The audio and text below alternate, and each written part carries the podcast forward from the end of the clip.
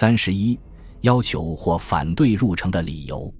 丁，防止英人入城后强行征税。一八四七年的匿名揭贴中称，夷人屡以入城为名，西图各国商税。同样的内容以后还有出现。一八五六年的河省防御工局告示中称，现在细查得逆夷苦苦要入城之故，应该以欠赔俄罗斯兵饷七千八百余万，定于在广东省城争取，必须入过城一次，即便勒收租税，每日城内勒收地租银一万两，城外一收地租银一万两，另每日勒收货物税银一万两，每日共收银三万两，每月合计收银九十万两。此乃无人性命身家所关，务其同心联络。各以瓦面多设火包、灰箩、器械等物堵御，尽力攻守，勿出大害，不许入城，方能保全。从当时的英方文献和后来的历史过程来看，称英国人要求入城以稀土征税的说法是没有根据的。从上引两份揭帖的全部内容来看，这些揭帖的作者对英国的情况并不了解。而这些并不了解内情的人之所以提出征税的说法，只会有两种可能：一是揣度，因为这些被当时的中国人认为不知礼义、唯利是图的夷人，每一项要求历来都有其经济上的图谋，由是而产生征税的联想；二是为宣传的需要而生造，因为这些涉及民众生计的题目，更能鼓动民众参加反入城斗争。前引最后一份揭贴，似乎更为明显地表露出这种倾向。综上所述，笔者以为，由少数阶贴提出的以上四种反对入城的理由，似乎都不成为广州各阶层民众反入城斗争的真正理由。这是并不奇怪的。今天的研究者已经看到了历史的结局，已经掌握了比当时的人们更多的国际知识。也实在不能找出入城一事与国家利益、民族利益、民众利益之间的联系。西方列强加于中国的侵略压迫，并不会以是否入城而增损。也就是说，反对入城与反对帝国主义的侵略压迫并无直接的联系。这一点，似可以举当时英人已经入城的上海、宁波、福州为例来证明，也可以举后来英人实现入城的广州。潮州和众多通商口岸为例来证明，因此，从国家利益、民族利益、民众利益的角度去探讨广州民众反入城斗争的具体理由，其本身就是靠不住的。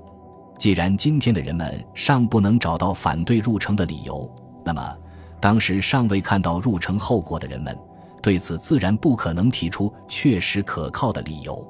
这也从反面说明。要认识广州民众之所以如此激昂的反对入城，不能从具体的细小的枝节上去寻找理由，只能从宏观的宽泛的背景中去把握此事的由来。实际上，早在1842年鸦片战争刚刚结束时，由何大庚撰写《钱江刊刻》，贴于广州府学明伦堂的《全粤义士一民公玺》，就已经定下了后来反入城斗争的基调。其中一段称：“兹闻逆夷将入珠海，创立码头，不为华夷未可杂居，人情不堪并处，只使开关一道，岂乎迎狼？况其向在海外，尚多内奸，今乃逼近塔前，亦增心患。且恐非常事变，诚有一言难尽者。若他国群起效尤，将何策以应之？实则应疑不平，成为百姓之大害，国家之大忧。”这份流传极广的揭贴，已经道出后来的入城问题，用了“华夷杂居、逼近榻前”的语词，反映出何大庚、钱江等人的预见性。然而，这一篇檄文并没有直接说明反对华夷杂居、反对逼近榻前的理由，而只是表现出极端强烈的仇外情绪。如果以此为启迪，用仇外情绪来说明当时广州各阶层民众反对入城的理由。问题的症结就打开了。正因为广州民众由仇外情绪所驱使、所激励，因而最为自然不过的不加分析的反对英方提出的一切要求，反对入城，反对租地。正因为反对的本身就已经成为理由，因而大多数揭贴无需再说明反入城的理由，只是更强烈的表达其仇外情绪，并将一切反对他们的人指责为汉奸。笔者以为，广州各阶层民众正是在仇外情绪的作用下，盲目的反对英方提出的入城要求，而并没有客观的分析入城究竟会给民众带来何种利弊。在整个反入城斗争中，情绪支配理智。这么说，并不是贬低广州反入城斗争。对历史成因的分析中，褒与贬本身毫无意义，而恰恰是说明了鸦片战争之后广州地区民意对立的大背景、大环境。广州民众的仇外情绪，对清政府官员在入城问题上的决策，一开始就起到了决定性的制约作用。一八四三年，当入城问题刚刚提出，齐英等人有意妥协时，士绅和有书上书齐英表示反对，为夷人到省。像在城外遗楼居处，国有典章，二百年从无夷人入城之事。旧闻习见，复如同之。而有道路传言，说有宜常与晋省元拜会各大县为神国否？舆论沸腾。盖既有拜会之名，必将监于一丈，鲁部前驱，民间闻所未闻，见所创建，震慑人心，惊骇耳目，观者定如堵墙。所可信者，各县联络千有余乡，团练一民十万余众，均以拨归各社各乡，实勤操练，严加约束，断不致滋生事端。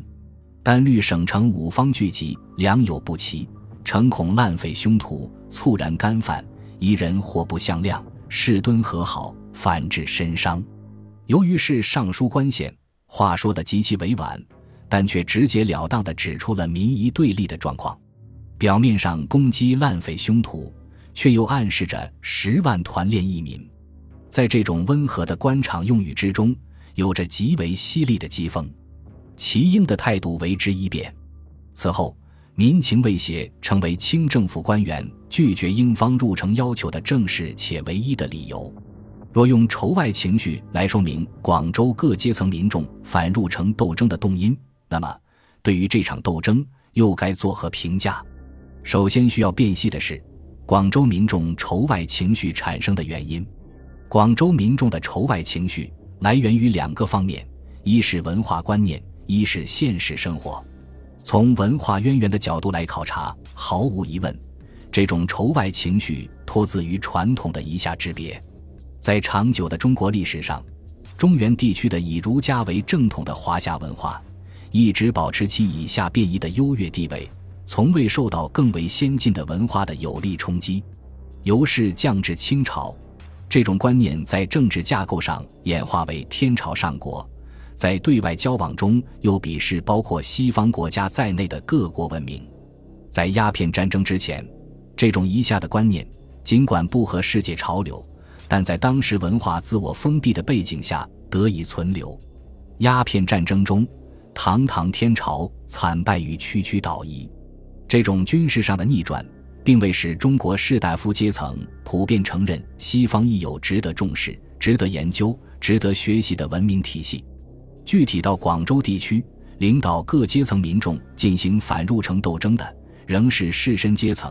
他们的以下观念仍是根深蒂固，这从他们的各种揭贴中有着极为强烈的表露。广州地区传统文化俗称发达，士绅学子众多。正是这种一下观念使他们凝聚起来，结为一体。由此，从传统文化的角度来看，他们是有理的；而主张妥协的一部分清朝官员是失道的。当他们反对夷人而冒犯清朝某些官员时，正是已有理犯失道，因而他们的举动得到了广州士绅阶层的普遍支持，得到了广州地区以外的众多清朝官员的普遍支持。即使在广州地区，他们也得到了许多清朝官员的暗中支持。齐英、黄恩同等人在广州的官僚集团中只是少数，因此齐英之流对举着一下之别旗帜的广州士绅也避让三分，常常处在理亏的位置上。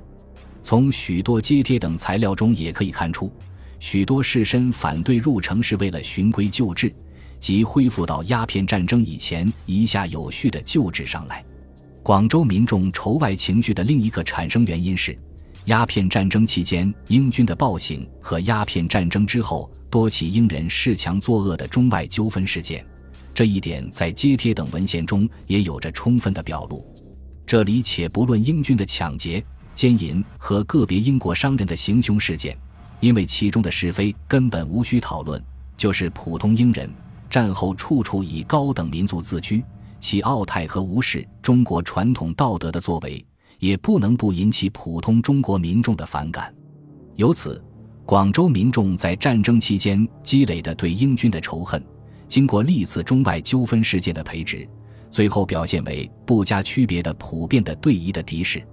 如果从今天的角度出发，我们可以极其容易地得出结论：鸦片战争结束后，中国人民应当反对西方列强的经济侵略和政治压迫。应当反对西方列强凭借不平等条约所获得的领事裁判权、协定关税、片面最惠国待遇、军舰自由进泊通商口岸等等侵略权益，而不应当以极大的努力去反对无足轻重的入城。中国人民应当区别英国政府、军队和民人，应当区别英国民人之中的为非作歹者和守法者，而不应当普遍地仇外。这些结论。是以今天所能达到的高度而得出的，但是从历史的角度来看，也应当承认，广州民众的仇外情绪当时有其存在的合理性，广州民众反入城斗争当时有其发生的条件。笔者以为，中国近代意义的民族主义产生于甲午战争前后，而在近代意义的民族主义产生之前，也只有传统的一下观念，也是一种民族主义。不管我们今天对这种一下观念作何评价，但它当时是一种不可否认的，在中外关系中占主导地位的客观存在。鸦片战争后，一下观念受到了冲击，开始其缓慢的异变。如果将鸦片战争后广州民众的仇外情绪与其前后的文化观念善变的历史连结在一起，我们可以很容易地看出，这种脱自于以下观念的仇外情绪。恰恰是后来近代民族主义产生链条中的一环，是中华民族近代意义上的民族意识觉醒的先声。中国近代的民族主义是在各国帝国主义百般蹂躏的大环境、大背景中产生出来的，与西方近代的民族主义产生的条件相比，有其特殊性。正是这种特殊的条件，使中国的民族主义与仇外情绪之间有着某些相通之处。同时，从这一链条的这一环节出发，我们也可以清楚地看出，当近代民族主义尚未产生之前，以下观念占主导地位之际，广州民众所能萌发、所能掌握的，也只能是仇外。这是历史的客观使然。当然，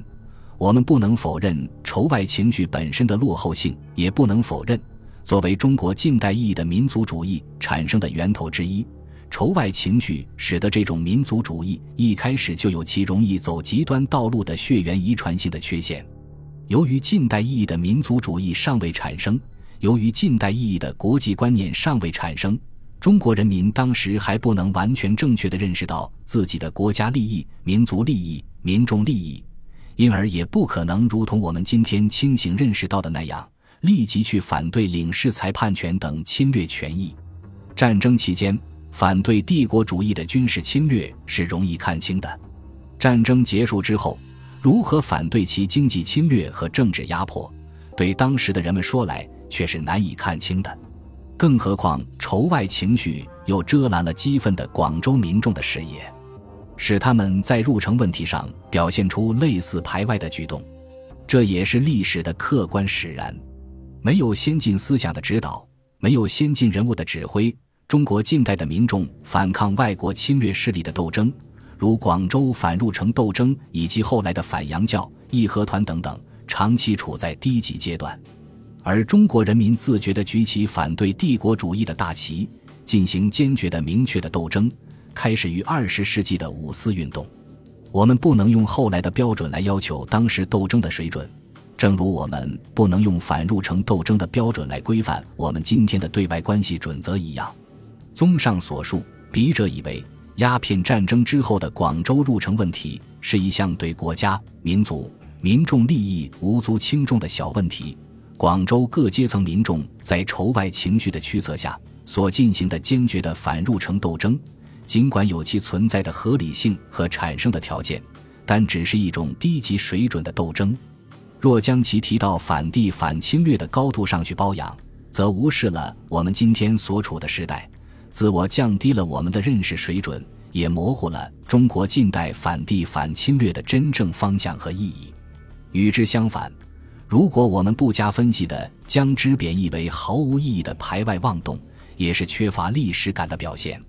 中国近代是一个新陈代谢飞速的时代，许多具有进步意味的事物，在其最初形态，往往是极其丑陋的。用今天的标准来衡量，往往是不可取的。而且，当历史进展到更高的层面时，也就顿然失去了原有的光彩。本集播放完毕，感谢您的收听，喜欢请订阅加关注，主页有更多精彩内容。